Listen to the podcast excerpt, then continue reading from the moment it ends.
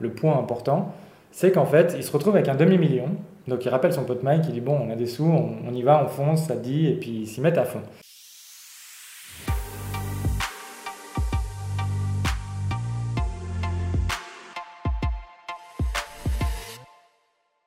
Bienvenue dans le podcast Destination Business Rentable qui t'aide à construire un business qui attire des clients rentables et réguliers. Aujourd'hui, on va parler de pivoter son business qui fait partie de la thématique du mois, se réinventer, réinventer son business en 2021. La semaine passée, on a parlé de la gestion de crise, c'est Micha qui nous l'avait présenté. C'est un sujet super intéressant et celui d'aujourd'hui aussi avec pivoter son business sont vraiment des sujets ultra intéressants et vraiment d'actualité. Et aussi parce qu'on reçoit pas mal de messages d'entrepreneurs qui sont inquiets pour leur futur, typiquement les gens qui sont dans l'événementiel, etc. Ils savent pas comment pivoter leur business. Donc que tu aies déjà un business euh, qui tourne ou que tu sois juste au stade de projet, ce podcast peut vraiment t'aider.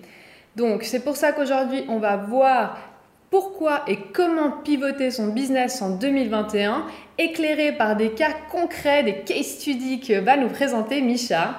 Et c'est ce qu'on va voir aujourd'hui dans ce tout nouveau podcast.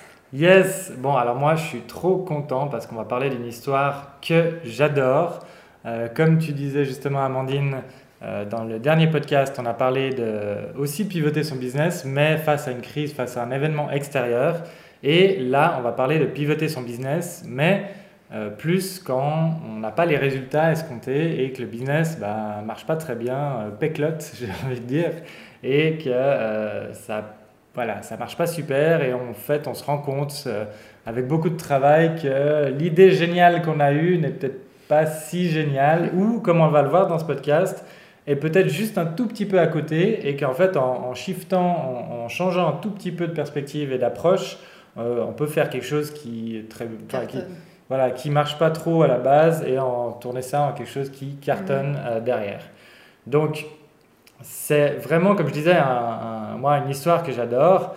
Imagine-toi, pour commencer, euh, que si tu commences, tu commences un business aujourd'hui et dans trois ans, tu revends ce business pour un milliard de dollars. C'est pas mal.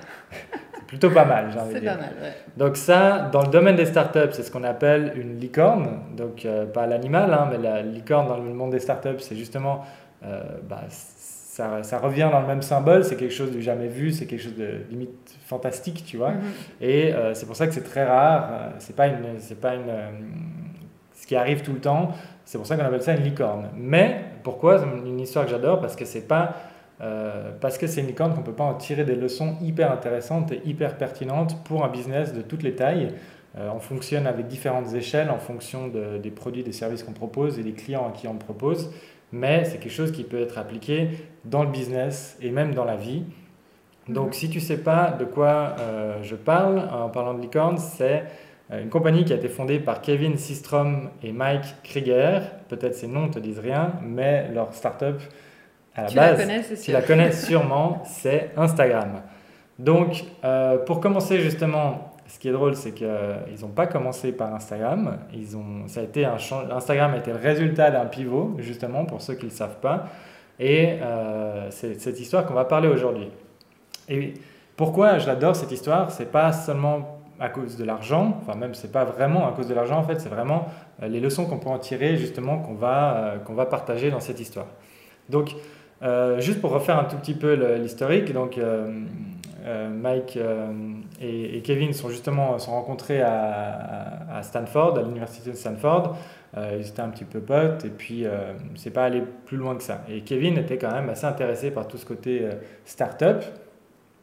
Et d'ailleurs, en étant à Stanford, c'est marrant parce qu'on a l'impression que les, réseaux sociaux ont, suivi sa vie. il a un mec qui lui a demandé ah, bah, Est-ce que ça dit de bosser avec moi sur mon projet? Euh, et ce projet, c'était Facebook et, euh, Mark, Zuckerberg.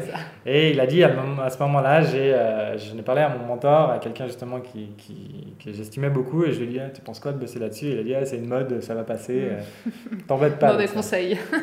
Donc les mentors ne sont pas toujours de bons conseils, mais en même temps, c'est aussi une licorne Facebook, personne ne l'avait vu venir, c'est quelque chose.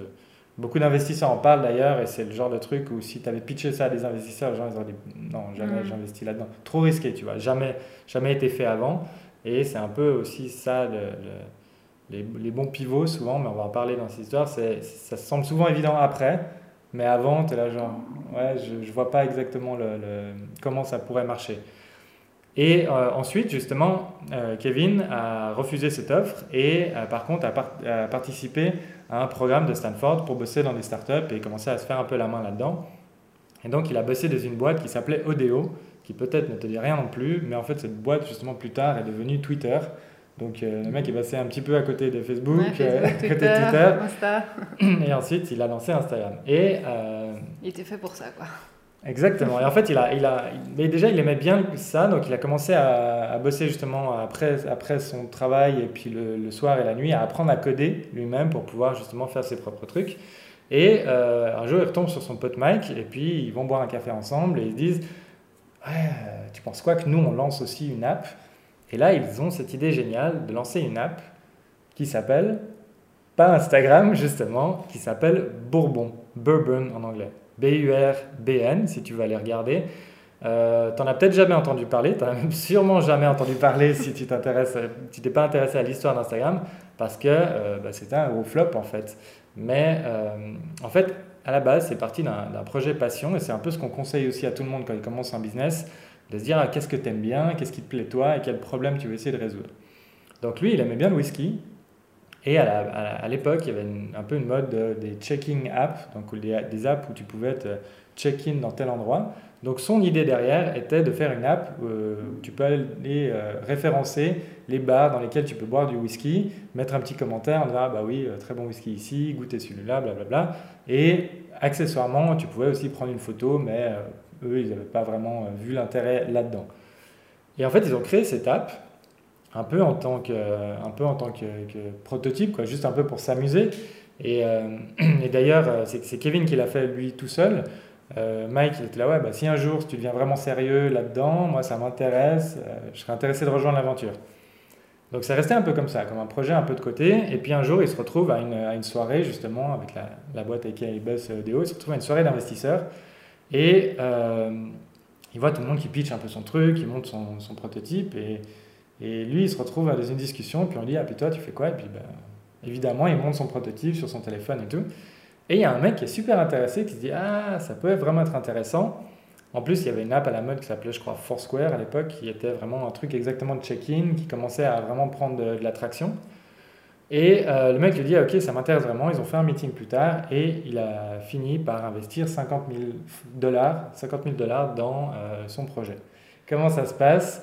À la Silicon Valley, surtout, dès qu'il y a quelqu'un qui a investi de l'argent dans une startup, ben, il y a souvent d'autres qui se disent Ah, ben, il y a peut-être une opportunité, donc moi aussi je vais investir de l'argent.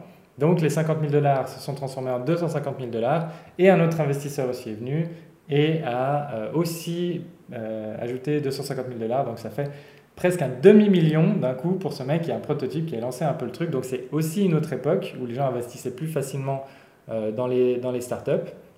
Mais ce qui vient en fait, c'est justement là le point important, c'est qu'en fait, il se retrouve avec un demi-million. Donc il rappelle son pote Mike, il dit bon, on a des sous, on, y va, on fonce, ça dit, et puis ils s'y mettent à fond. Donc là, il bosse, il bosse vraiment à fond sur le projet.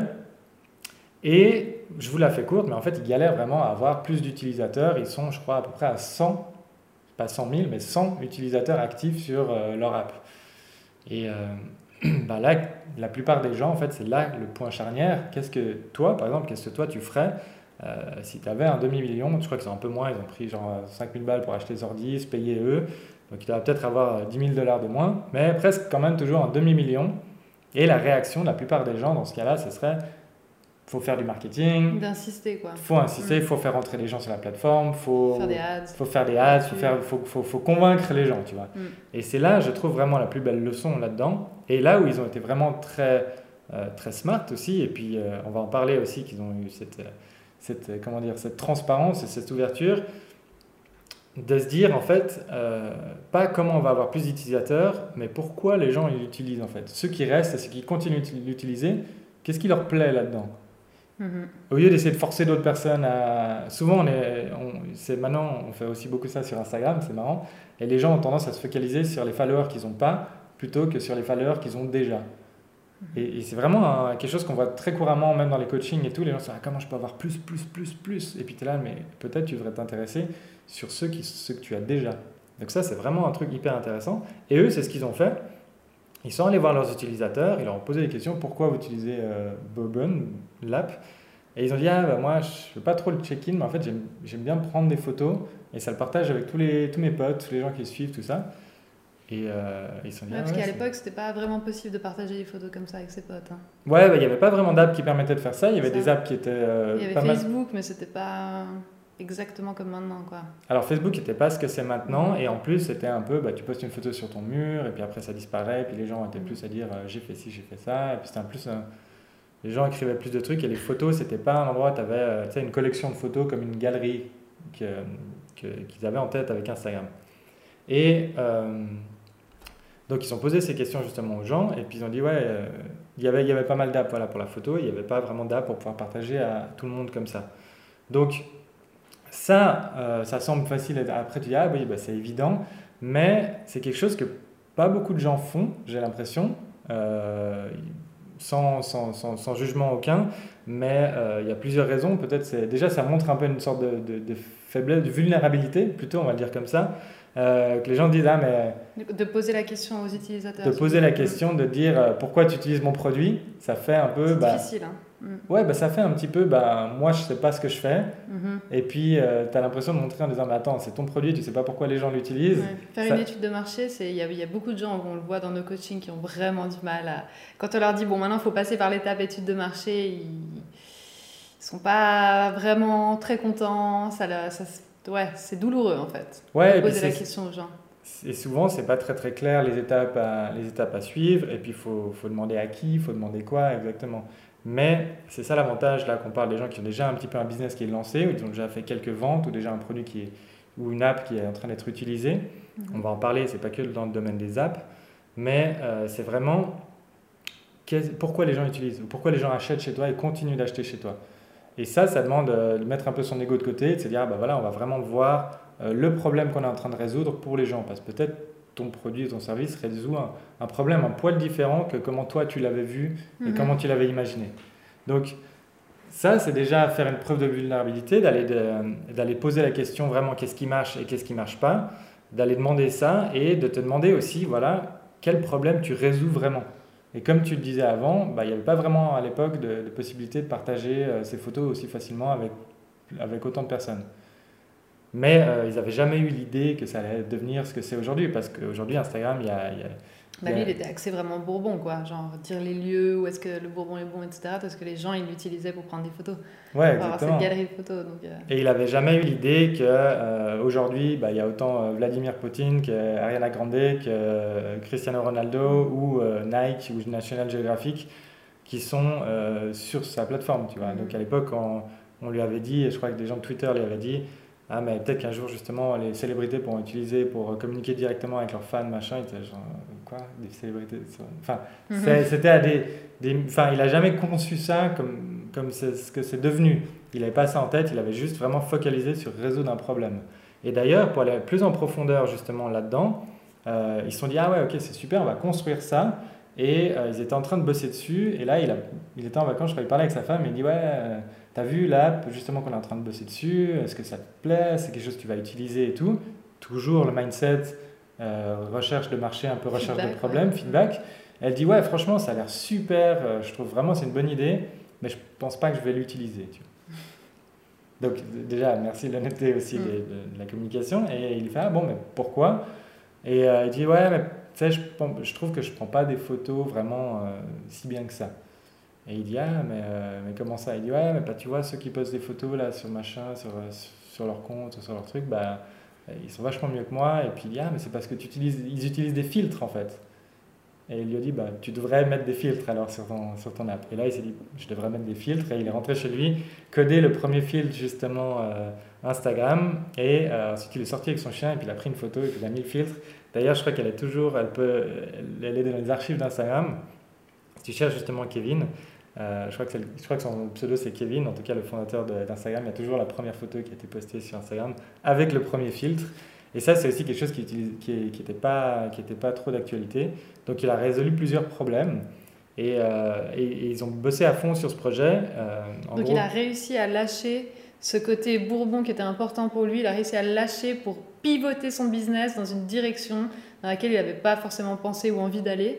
Mais c'est ça qui est, qui est beau, c'est qu'il a réussi à lâcher Ouais. son bébé, son truc, quoi. Exactement. Si on veut vraiment euh, plonger justement dans la, dans la, dans la leçon vraiment qui est, qui est là-dedans, c'est que en fait, je vois beaucoup de gens aussi en, en- en coaching, quand tu parles avec les gens, tu as vraiment ce retour de Ah oui, mais moi, c'est vraiment ça que j'ai envie de faire, tu vois. Et là où il a eu cette, euh, quelque part, force de caractère ou lucidité plus business, c'est qu'il a, euh, il a concentré sur ses forces, sur les forces de son business, pourquoi les gens l'utilisaient, pourquoi c'était important pour les gens, quel problème il était en train de résoudre. Donc il s'est vraiment focalisé sur les forces et il a mis de côté ce, ce- le côté euh, bourbon, app, machin, de check-in, qui lui était un peu son bébé. Et souvent les gens ont, ont tendance à voir leur, leur, leur start-up ou leur produit comme leur bébé. Et ils ont du mal à lâcher en disant mais je vais pas abandonner cette idée, c'est ça que je voulais faire. En plus, il a quand même levé des fonds, tu vois, pour euh, son business. Donc tu te dis, il y a d'autres personnes qui Mhm. croient en ce projet. Qui attendent des résultats derrière sur ce projet, quoi. Exactement. Et après coup, c'est toujours plus facile de dire, bah, il a trop bien fait parce que regarde ce que ça a donné. Mais sur le moment, il n'y a personne qui lui a fait un contrat en disant, t'as garanti que si tu fais ça, ça va marcher. Donc tu as quand même tout ce doute de se dire, ah, est-ce que je fais bien de lâcher ce qui me plaît vraiment moi et d'aller dans la direction du marché. Parce que vraiment, la leçon là, c'est qu'on a beau avoir un demi-million, euh, ou même plus, parce qu'il y a, il y a cet euh, incubateur de start-up qui s'appelle Y Combinator aux États-Unis, qui est un modèle qui marche très bien. Et en fait, le truc, c'est que euh, il y a vraiment euh, des études qui ont été faites par rapport au fond, justement au fond de. de- on, a, on a le téléphone qui nous fait des petits, euh, des petits coucous. Qui nous fait des selfies, je crois. Et Ah. en fait, ils ont regardé justement toutes les, euh, toutes les startups, même très très bien founded, qui ont vraiment beaucoup beaucoup de sous, ben, euh, c'est pas forcément pour ça qu'elles réussissent. Et donc, euh, ce que je veux dire là-dedans, c'est que tu peux avoir les meilleurs, les meilleurs investisseurs derrière toi, et on a tendance à se dire, ouais, mais ce qui me manque dans mon business, c'est juste des fonds et juste de l'argent.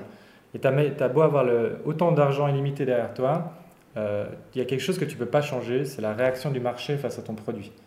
Mhm. Et si les gens adoptent pas ton produit, tu vas pouvoir balancer tout le cash que tu veux. Au bout d'un moment, bah oui, tu vas peut-être faire entrer un peu plus de monde, mais sur le, sur le fond, tu peux pas. Comme on disait, tu peux, forcer les tu gens peux pas forcer, tu peux pas acheter ton produit. payer les gens pour qu'ils utilisent ton produit. C'est là, c'est censé être l'inverse. Donc, il y a un moment, ça marche pas, ça fait pas quelque chose de rentable et quelque chose de, de- de- qui peut fonctionner long terme. Donc voilà, vraiment l'importance, c'est de se, de se détacher des fois de son, son, son bébé ou de ce côté, euh, ce qu'on veut faire personnellement, ce qui nous plaît le plus à la base, et de vraiment regarder le marché. C'est vraiment la leçon la plus, euh, la plus intéressante là-dedans. Et pour, euh, pour la petite histoire, justement, ils ont bossé à peu près 8 semaines dessus, et le, le, jour du lancement, enfin, il y a eu le lancement le Bourbon, et ils ont fait le vrai lancement d'Instagram, qui est cette, euh, ce, mélange de deux mots de Insta comme instantané, caméra instantanée, et Telegram pour pouvoir justement l'envoyer et discuter avec d'autres personnes. Euh, le jour du lancement, ils ont fait 25 000 euh, abonnés, 25 000 utilisateurs euh, dans, les premières, euh, voilà, dans les premières 24 heures. Donc d'une app qui est... Ça change de 100 personnes. Voilà, d'une app qui peine à avoir 100 personnes à une app qui a 25 000. euh, Mais même eux étaient surpris. hein. Ils sont allés sur les forums euh, écrire des articles en disant à quel point ils ne s'attendaient pas à une réponse pareille et tout ça. Et, et la différence par rapport à un truc qui ne marche pas trop et qui ne plaît pas trop, c'est vraiment flagrant. Quoi. Donc il a vraiment, vraiment écouté le marché. Voilà, exactement.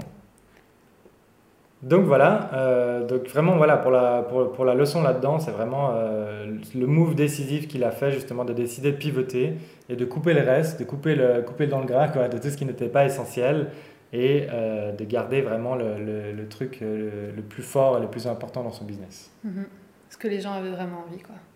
On espère vraiment que ce podcast t'a plu. Dans le prochain épisode, le prochain podcast, on abordera la thématique de comment innover pour survivre. Donc ça, c'est super intéressant aussi, super important. C'est vraiment comment devenir bulletproof au temps, donc comment faire pour que ton business résiste dans le temps.